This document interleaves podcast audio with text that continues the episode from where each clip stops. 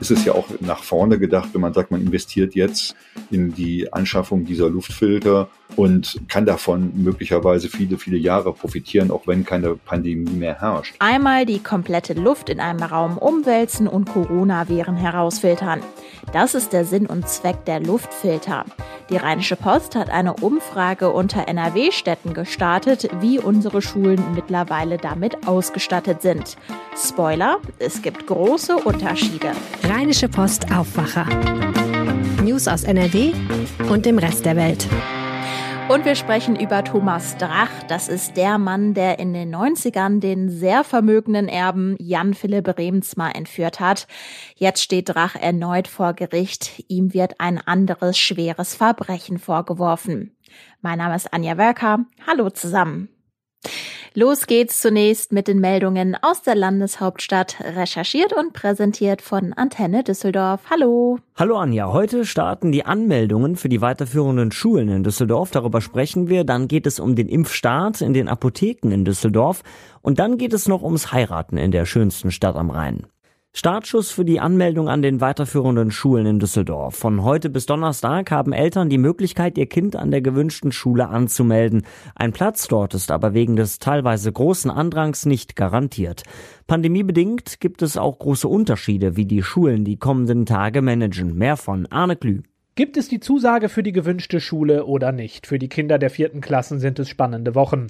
Hier in Düsseldorf haben in den letzten Jahren vor allem einige Gymnasien Schülerinnen und Schüler wegen zu vieler Anmeldungen ablehnen müssen und die Gesamtschulen. Eine Folge der Regel, dass Eltern nicht mehr auf die Empfehlung der Grundschule hören müssen.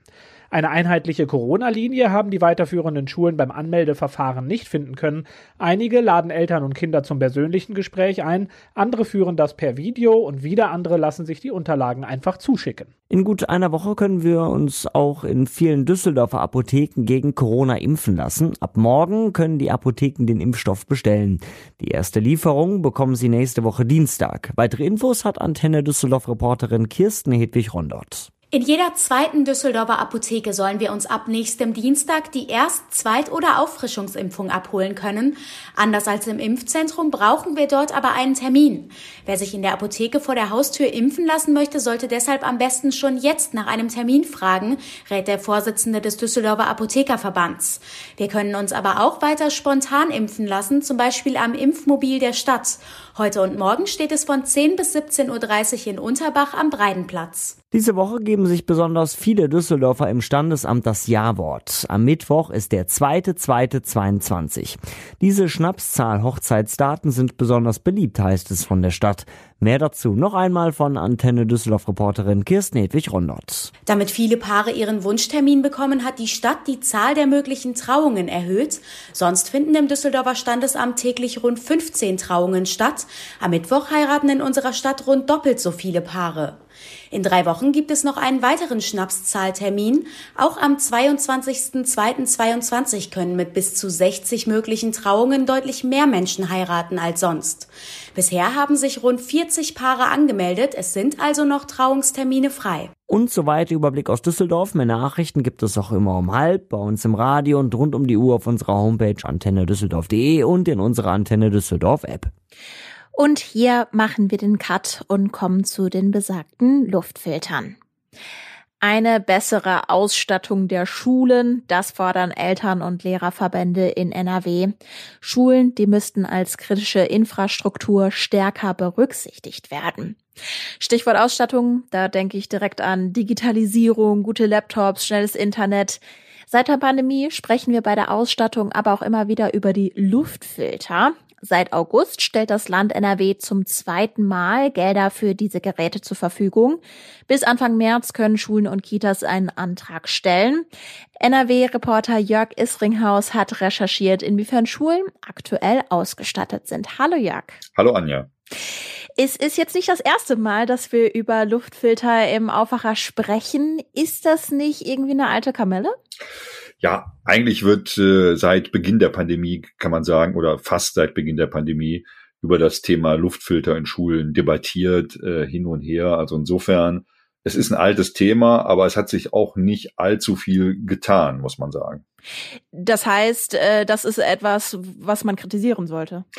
Ja, was heißt kritisieren? Also es gab äh, äh Förderprogramme, also zwei mittlerweile. Das aktuelle läuft seit August vergangenen Jahres. Im Jahr 2020 gab es auch schon eins. Das erste hat ein Volumen von 50 Millionen Euro, das zweite von 90 Millionen Euro. Aber angeschafft worden sind äh, jetzt nicht adäquat viele Geräte. Also mittlerweile äh, im ersten Programm waren es äh, äh rund 5500 und äh, das zweite kann man natürlich noch nicht bilanzieren, aber wir haben dazu eine kleine Umfrage gemacht unter zehn Städten in NRW und das sieht jetzt auch nicht so aus, als wären das bisher wahnsinnig viele Geräte. Man muss das mal ins Verhältnis setzen, natürlich mit der Zahl der Schulen, die wir haben. 5500 Geräte bei 5100 Schulen allein in NRW. Und äh, man braucht ja mindestens ein Gerät, wenn nicht sogar zwei oder drei Geräte pro Klassenraum. Die Zahl war jetzt für das erste Luftfilterprogramm. Auf das zweite Luftfilterprogramm kommen wir jetzt eben gleich nochmal zu sprechen. Ich habe irgendwie im Hinterkopf, dass die Wirkung von Luftfiltern ja auch zu unterschiedlichen Zeiten unterschiedlich bewertet wurden. Äh, lass uns da mal die Fakten auf den Tisch packen. Sind sie denn jetzt Gamechanger in der Corona-Pandemie, ja oder nein? Also Gamechanger sind sie wahrscheinlich nicht, aber sie sind absolut sinnvoll. Das sagen ähm, sowohl äh, äh, renommierte Aerosolforscher in Deutschland als auch das Robert Koch Institut. Also diese Geräte, wenn sie dann vernünftig eingesetzt werden, wenn sie eine vernünftige Filterleistung haben, das heißt, sie müssen das Raumvolumen mehrfach pro Stunde umwälzen können, dann haben sie auf jeden Fall eine infektionsmindernde Wirkung in Kombination mit anderen Maßnahmen, also dem, den üblichen Maßnahmen, die man kennt, Abstand halten, Maske tragen, vor allen Dingen aber richtiges Lüften dann sind diese Geräte absolut sinnvoll. Okay, du hast jetzt eben ganz aktuell eine Umfrage unter NRW-Städten gestartet, wie viele Schulen denn jetzt Stand heute mit Luftfiltern ausgestattet wurden. Wie ist denn da das Ergebnis? Ja, dieses Ergebnis äh, zeigt große Unterschiede. Man muss natürlich dabei berücksichtigen, das ist nicht repräsentativ, es ist quasi eine stichprobenartige Umfrage unter zehn Städten die wir gefragt haben, wie viele Luftfilter sind denn bei Ihnen in, der, in den Schulen im Einsatz, äh, wie viele Schulen liegen in der Trägerschaft der Stadt und so weiter. Und ähm, da haben wir halt sehr unterschiedliche Ergebnisse gespiegelt bekommen. Ich will die jetzt nicht alle im Einzelnen aufführen, aber äh, einfach mal ein paar Beispiele äh, nennen. Also nehmen wir mal die Stadt Duisburg. Da gibt es mittlerweile 438 Geräte an 47 Schulen im Einsatz. In Remscheid gibt es nur 20 in einer Schule bei insgesamt 33 Schulen im Stadtgebiet. Und Dortmund, um nochmal auch eine äh, große Stadt zu nennen, hat 202 Luftfilter an 27 Standorten im Einsatz bei 154 Schulen insgesamt. Da sieht man schon, dass da noch ein großer Nachholbedarf besteht. Und äh, wenn wir jetzt mal größere Städte nehmen, in also Düsseldorf oder Köln, da sieht das ein bisschen anders aus. Da sind es dann schon ein paar tausend Geräte, die dort äh, im Einsatz sind, beziehungsweise in Köln bestellt wurden. Also da äh, strebt die Stadt schon an, äh, bis zu sieben, möglicherweise zehntausend Geräte für Kitas und Schulen anzuschaffen. Das ist aber noch nicht geschehen. Okay, also in kurz zusammengefasst, es gibt natürlich eine gewisse Zahl Schulen, aber dann gibt es eben mal zweistellige Anzahlen von Luftfilter, mal dreistellig oder dann auch mal vierstellig. Wie lässt sich denn dieser Unterschied erklären? Ja, es sind sicher unterschiedliche Gründe, die da eine Rolle spielen. Also ich habe mal gesprochen mit der Anke Starr, das ist die Vorsitzende der NRW Landeselternkonferenz, die sagt, dass äh, viele Kommunen davor zurückscheuen, Betrieb und Wartung zu bezahlen. Es gibt einen einmaligen Zuschuss von 500 Euro pro angeschafftem Gerät. Danach müssen die Städte beziehungsweise Schulen die Kosten selber tragen. Dann äh, gibt es ein zweites großes Problem, weshalb nicht so viele Geräte angeschafft werden. Und das sind die Förderrichtlinien, was äh, die belüftbaren Räume angeht. Denn äh, gefördert werden nur Geräte für Räume, die nur sehr eingeschränkt zu lüften sind. Zum Beispiel, weil sich die Fenster nur kippen lassen. Das, äh, die können also nicht einfach jetzt Geräte bestellen für Räume, die sich äh, durch äh, Öffnen der, der, der Fenster und Türen gut lüften lassen. Und das äh, schließt natürlich eine ganze Menge Räume einfach aus.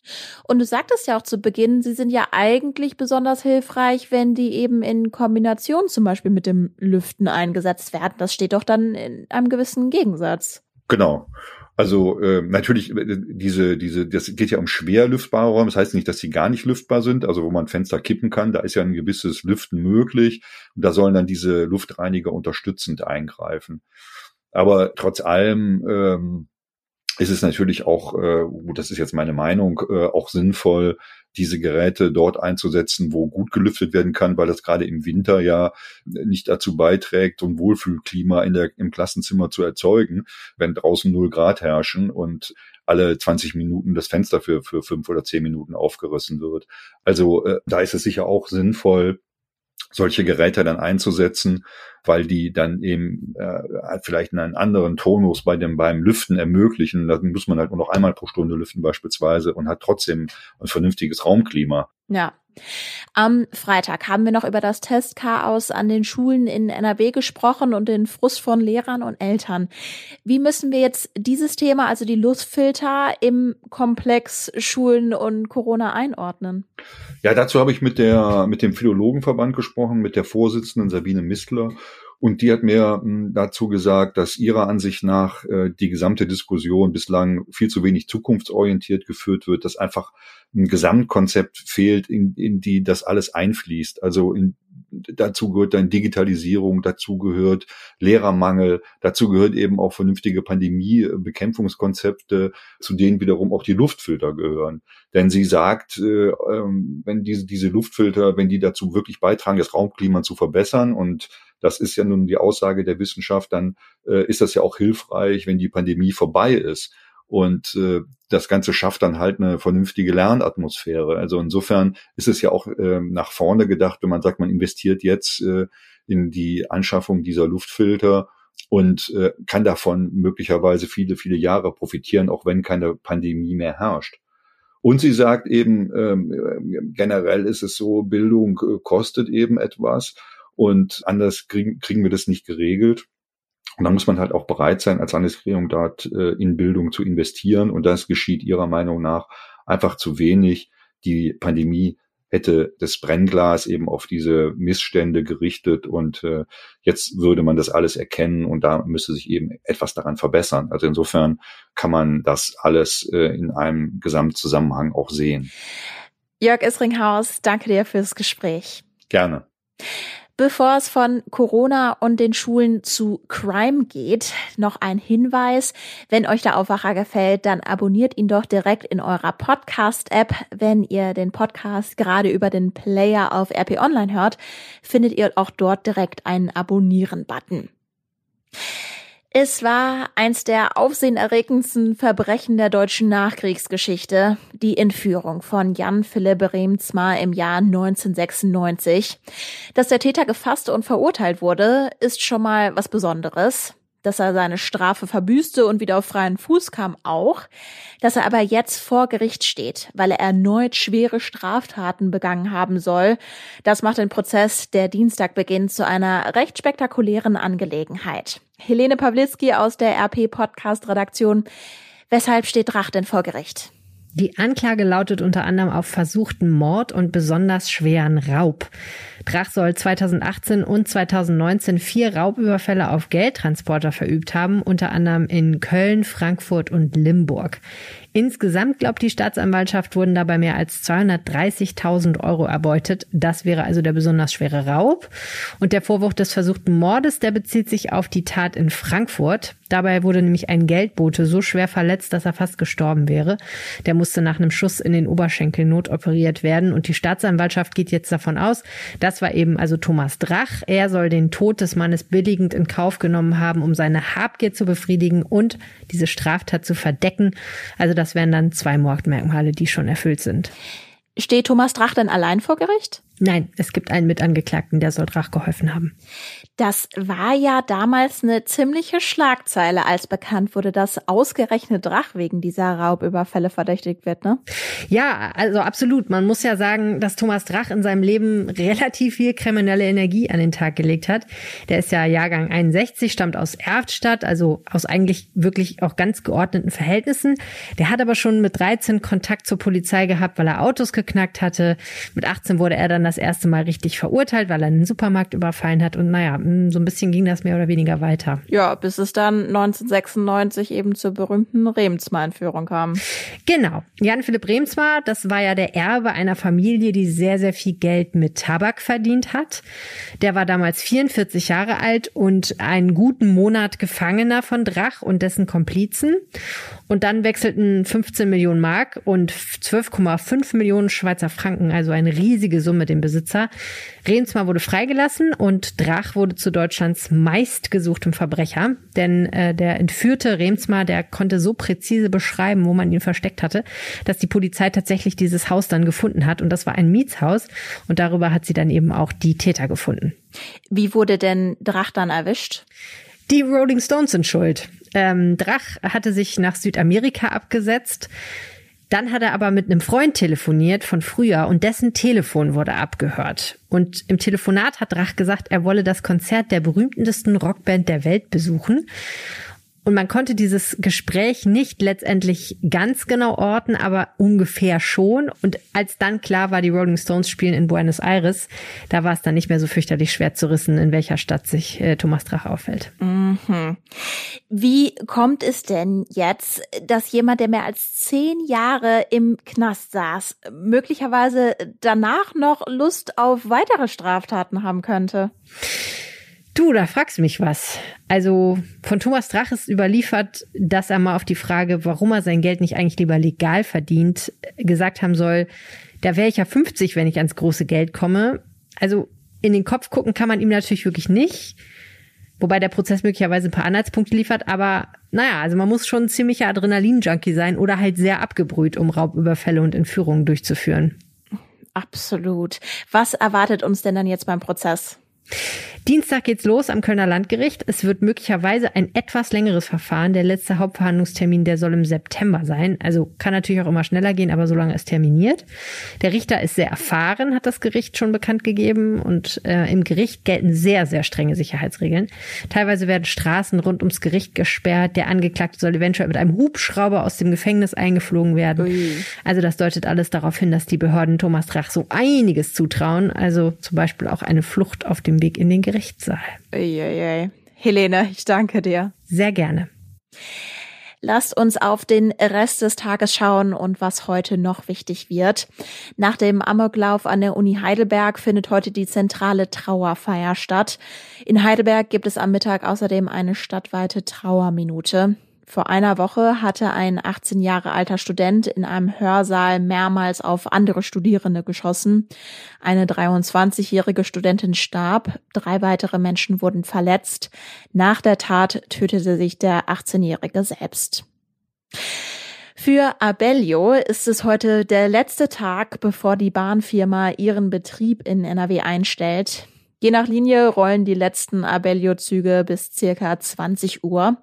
Morgen übernehmen dann DB Regio, Nationalexpress und Vias die Strecken. Bis Ende Februar gilt noch ein Übergangsfahrplan mit weniger Zügen, bevor es dann wieder in der normalen Taktung weitergeht.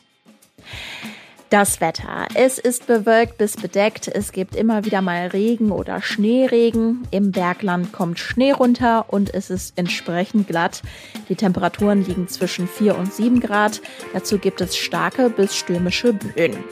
Dienstag dann das gleiche Spiel. Wolken, Regen, im Bergland Schnee und Glätte. Wir lassen uns das Wetter aber nicht anmerken. Ich wünsche euch einen wundervollen Wochenstart. Bis dann.